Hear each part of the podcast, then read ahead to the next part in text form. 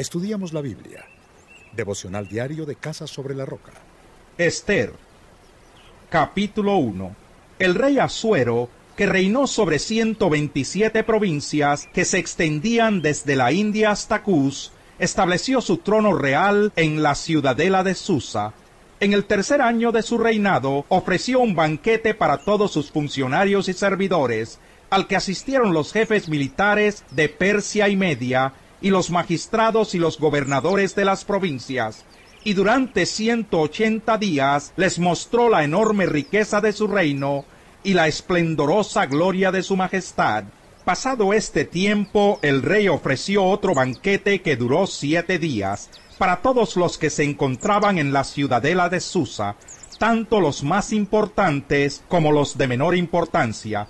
Este banquete tuvo lugar en el jardín interior de su palacio, el cual lucía cortinas blancas y azules, sostenidas por cordones de lino blanco y tela púrpura, los cuales pasaban por anillos de plata sujetos a columnas de mármol.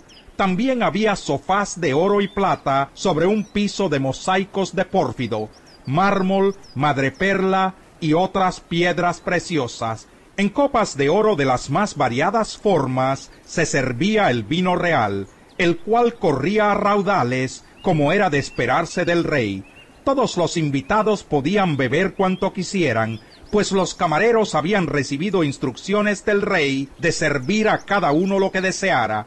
La reina Basti, por su parte, ofreció también un banquete para las mujeres en el palacio del rey Asuero.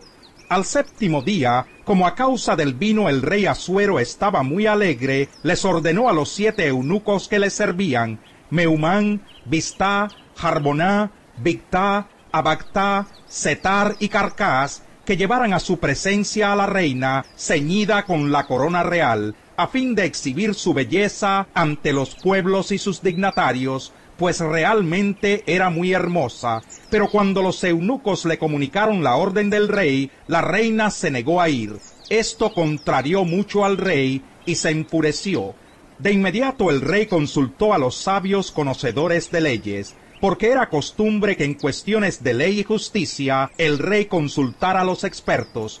Los más allegados a él eran Carcena, Setar, Admata, Tarsis, Meres, Marcená y Memucán, los siete funcionarios de Persia y Media que tenían acceso especial a la presencia del rey y ocupaban los puestos más altos en el reino según la ley, ¿qué se debe hacer con la reina Basti por haber desobedecido la orden del rey transmitida por los eunucos? preguntó el rey. En presencia del rey y de los funcionarios, Memucán respondió, La reina Basti no solo ha ofendido a su majestad, sino también a todos los funcionarios y a todos los pueblos de todas las provincias del reino, porque todas las mujeres se enterarán de la conducta de la reina, y esto hará que desprecien a sus esposos, pues dirán, el rey Asuero mandó que la reina Basti se presentara ante él, pero ella no fue. El día en que las mujeres de la nobleza de Persia y de Media se enteren de la conducta de la reina, les responderán de la misma manera a todos los dignatarios de su majestad. Entonces no habrá fin al desprecio y a la discordia, por lo tanto, si le parece bien a su majestad, emita un decreto real, el cual se inscribirá con carácter irrevocable en las leyes de Persia y Media, que Basti nunca vuelva a presentarse ante su majestad, y que el título de reina se lo otorgue a otra mejor que ella. Así cuando el edicto real se dé a conocer por todo su inmenso reino, todas las mujeres respetarán a sus esposos desde los más importantes hasta los menos importantes. Al rey y a sus funcionarios les pareció bien ese consejo, de modo que el rey hizo lo que había propuesto Memucán. Envió cartas por todo el reino, a cada provincia en su propia escritura y a cada pueblo en su propio idioma, proclamando en la lengua de cada pueblo que todo hombre debe ejercer autoridad sobre su familia. Capítulo 2 Algún tiempo después, ya aplacada su furia, el rey Asuero se acordó de Basti y de lo que había hecho, y de lo que se había decretado contra ella. Entonces los ayudantes personales del rey hicieron esta propuesta. que se busquen jóvenes vírgenes y hermosas para el rey, que nombre el rey para cada provincia de su reino delegados que reúnan a todas esas jóvenes hermosas en el harén de la ciudadela de Susa, que sean puestas bajo el cuidado de Hegai, el eunuco encargado de las mujeres del rey, y que se les dé un tratamiento de belleza, y que reine en lugar de Basti la joven que más le guste al rey. Esta propuesta le agradó al rey y ordenó que así se hiciera. En la ciudadela de Susa vivía un judío de la tribu de Benjamín llamado Mardoqueo, hijo de Yair, hijo de Simí, hijo de Quis uno de los capturados en Jerusalén y llevados al exilio cuando Nabucodonosor, rey de Babilonia, se llevó cautivo a Jeconías, rey de Judá. Mardoqueo tenía una prima llamada Hadassah. Esta joven, conocida también como Esther, a quien había criado porque era huérfana de padre y madre, tenía una figura atractiva y era muy hermosa. Al morir sus padres, Mardoqueo la adoptó como su hija. Cuando se proclamaron el edicto y la orden del rey, muchas jóvenes fueron reunidas en la ciudadela de Susa y puestas al cuidado de Hegai. Esther también fue llevada al palacio del rey y confiada a Hegai, quien estaba a cargo del harén. La joven agradó a Hegai y se ganó su simpatía.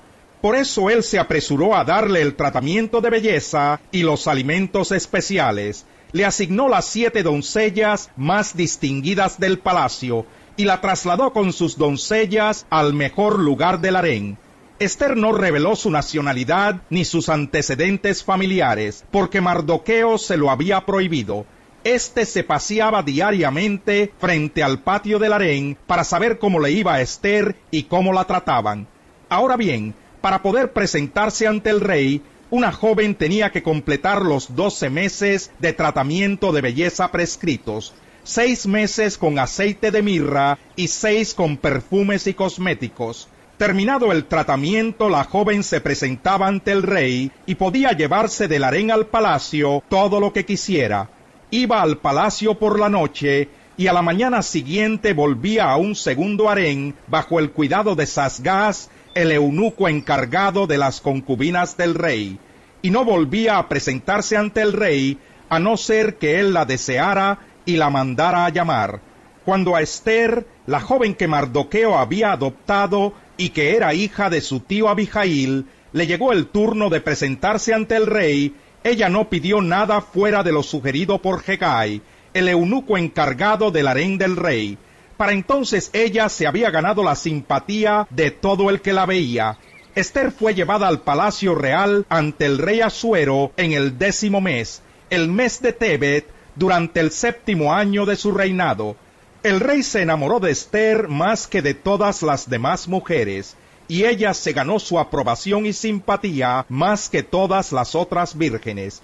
Así que él le ciñó la corona real y la proclamó reina en lugar de Basti. Luego el rey ofreció un gran banquete en honor de Esther para todos sus funcionarios y servidores, declaró un día de fiesta en todas las provincias y distribuyó regalos con generosidad digna de un rey. Mientras se reunía a un segundo grupo de vírgenes, Mardoqueo permanecía sentado a la puerta del rey. Esther, por su parte, continuó guardando en secreto sus antecedentes familiares y su nacionalidad, tal como Mardoqueo le había ordenado, ya que seguía cumpliendo las instrucciones de Mardoqueo como cuando estaba bajo su cuidado. En aquellos días, mientras Mardoqueo seguía sentado a la puerta del rey, Victán y Teres, los dos eunucos del rey, miembros de la guardia, se enojaron y tramaron el asesinato del rey Asuero. Al enterarse Mardoqueo de la conspiración, se lo contó a la reina Esther, quien a su vez se lo hizo saber al rey de parte de Mardoqueo. Cuando se investigó el informe y se descubrió que era cierto, los dos eunucos fueron empalados en una estaca. Todo esto fue debidamente anotado en los registros reales en presencia del rey.